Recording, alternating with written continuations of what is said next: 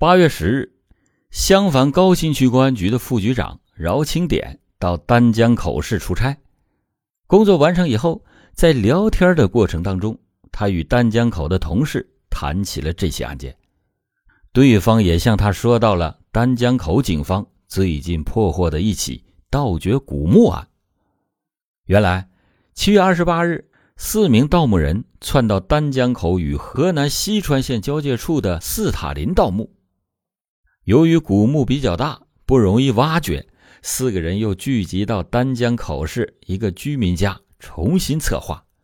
第二天，丹江口市公安局刑警大队就接到了群众举报，将四名盗墓人全部抓获，当场搜出了一支双管小口径手枪和部分子弹。四名盗墓人都是东北人，两名海城人，两名沈阳人。小口径手枪，东北海城，这不是公安部召开的编案会议列举的主要特征吗？饶清典心中猛地就一激灵，他马上追问：四个人中有没有一个叫孟凡明的？对方说有啊，是有一名叫孟凡明的东北人，真名叫周刚，二十四岁。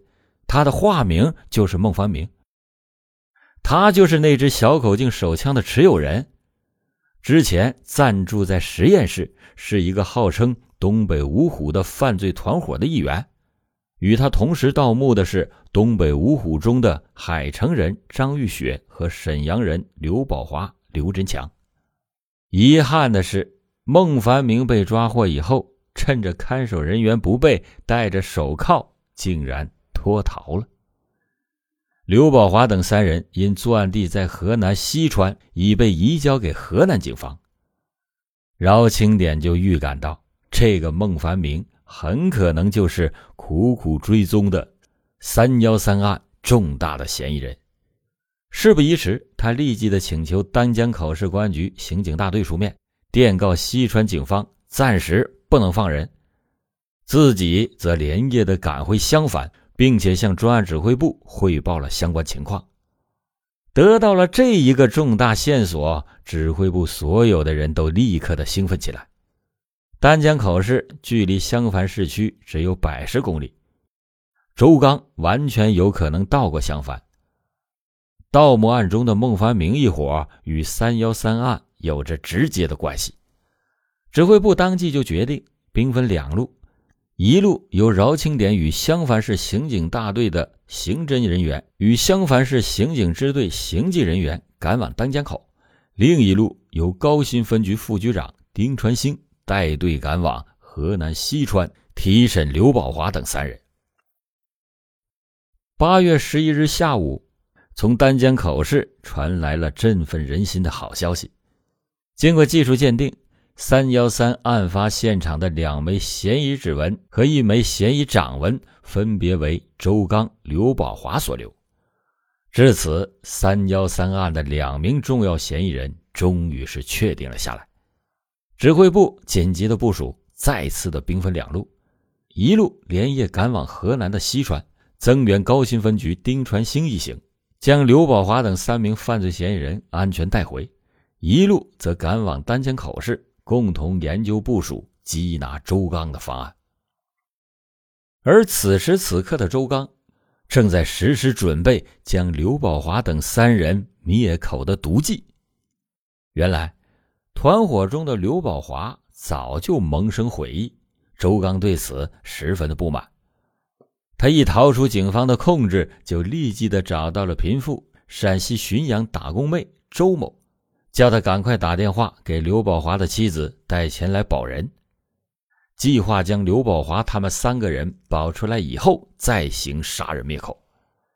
三幺三专案指挥部认为，周某和柳七来保人，那一定是周刚在幕后操纵，决定将计就计，从两个人的身上摸到线索，进而钓到周刚这条大鱼。周某和柳七。做梦也没有想到，刘宝华等三人已经被警方押回了襄樊。八月十三日上午，他们来到了丹江口市公安局，要求保人。丹江口的警方按事先的部署，对周某和柳七说：“人可以保，但是每个人得交五千元的保证金，三个人那就是一万五。”他俩说：“三个人得一万五千元，我们没有带那么多钱呢，可不可以先保刘宝华呢？”警方坚定地说：“不行，要保就得一起保。”周某和柳七不知是计，只得是离开了公安局。下午两点左右，他们乘坐实验的中巴车下车以后，先是在集贸市场上闲逛，然后又到录像厅看录像。看完录像，又逛市场。显然，这是周刚教他们摆脱可能的跟踪而耍的小花招。侦查员知道，抓获周刚的关键就在他俩的身上。一旦要是跟丢了，那就等于又给周刚一次脱逃的机会，必将是后患无穷。侦查员们冒着高温酷暑，或隐身在换成民用号牌的警车中。或是假装闲逛，时刻与两人保持着适当的距离。他俩在市场上来回的逛了两遍，突然就登上了一辆中巴车，往五堰的方向驶去。下午六点半左右，两个人在柳林沟下车，四下观察了一番，见没有什么异样，便拦了一辆出租车，直奔毛涧区徐家沟村六组。两个人下了车，走进了一幢二层楼的民房。侦查员们终于找到了周刚的窝点。徐家沟村六组位于城郊结合部旁边，一条公路从面对面的两山之间穿过。周刚租住的民房附近地形复杂，房后有两条小路可以通往后山，房子与公路之间还有另一排民房。周刚既可以负隅顽抗，又可以乘车从公路逃走，或者是逃往后山的树林当中。藏身于此处，真可谓是费尽了心思。既要防止周刚逃遁，又要避免抓捕不慎造成人员伤亡，警方临时研究制定了一个万全之策：由实验当地的侦查员化妆成农民，以租房为名，先查清了周刚居住的房间。来自襄樊的侦查员则携带着望远镜，前往对面山坡上监视。两辆跟踪车则守在公路两头的进出口，不让周刚有从公路上逃走的机会。晚上十一点左右，周刚溜回了出租屋，这也是他长期流窜作案养成的习惯。一是每租住一地时间都不长，最长的也只有三个月，这个租住点还不到一个星期。另一个是不到晚上十一点绝不回屋睡觉。因为那个时候一般人都睡觉了，还在外面的不像他这类人，那便是警察。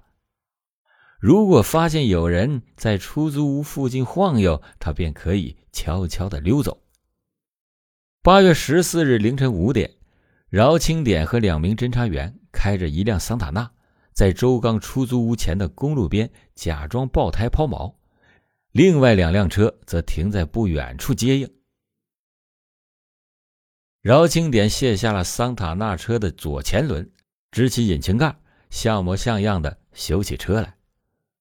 早上七点，出租屋的门终于打开，周某和柳七拿着脸盆从屋内走出来，一名穿着短裤、光着上身的男子也跟了出来。三个人一同走向了前后两排房子之间的压水井。远远看去，男子中等个。皮肤白净，身形偏瘦，但是肌肉发达。这些特征虽然与掌握的情况相符，但是为了防止打草惊蛇，必须当场认定他是否就是周刚。正在装作修车的饶清典灵机一动，何不假借车坏了要加水，到他面前看个究竟啊？饶清典走到旁边一户人家的门前。向一位老奶奶借桶打水，借机好到压水井旁边。谁知道这位老奶奶十分的热情，直接提了大半桶水给了他。饶清点随即应变，接下水桶就走向了汽车，将半桶水倒在汽车的发动机上，然后继续的向压水井走去。我们是过路的，车坏了，麻烦帮我压点水好吗？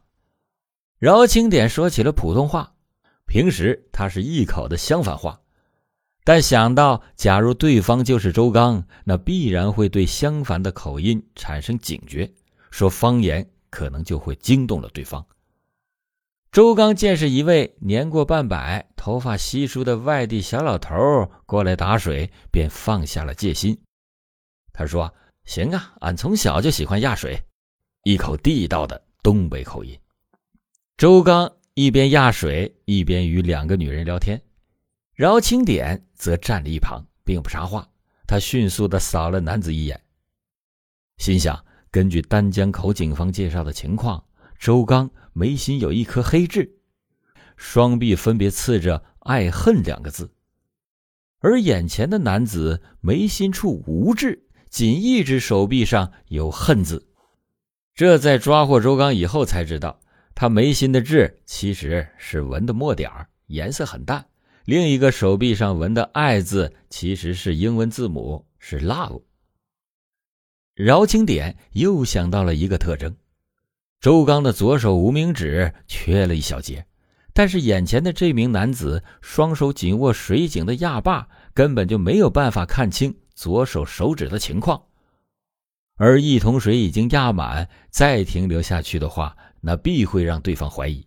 但是如果现在就走开的话，那就白白的放弃了认定周刚的好机会。饶清点急中生智，慢慢的蹲了下来。一边从桶里浇水洗手，一边用余光瞥向男子的左手。终于，男子松开双手接水洗脸。是他，左手无名手指断了一截，他就是周刚。饶清点用水抹了一把脸，平息了一下激动的心情，慢慢的站起身来，甩了甩手上的水，道了一声谢之后，提着水桶就离开了。周刚则一直盯着饶清典。见他头也不回地走向汽车，又拿起了抹布擦车，这才放心地走回到出租屋。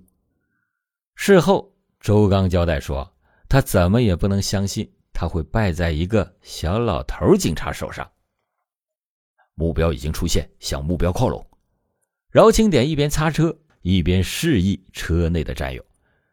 随着一声令下，民警小工老柳箭一般的冲向了周刚所在的出租屋。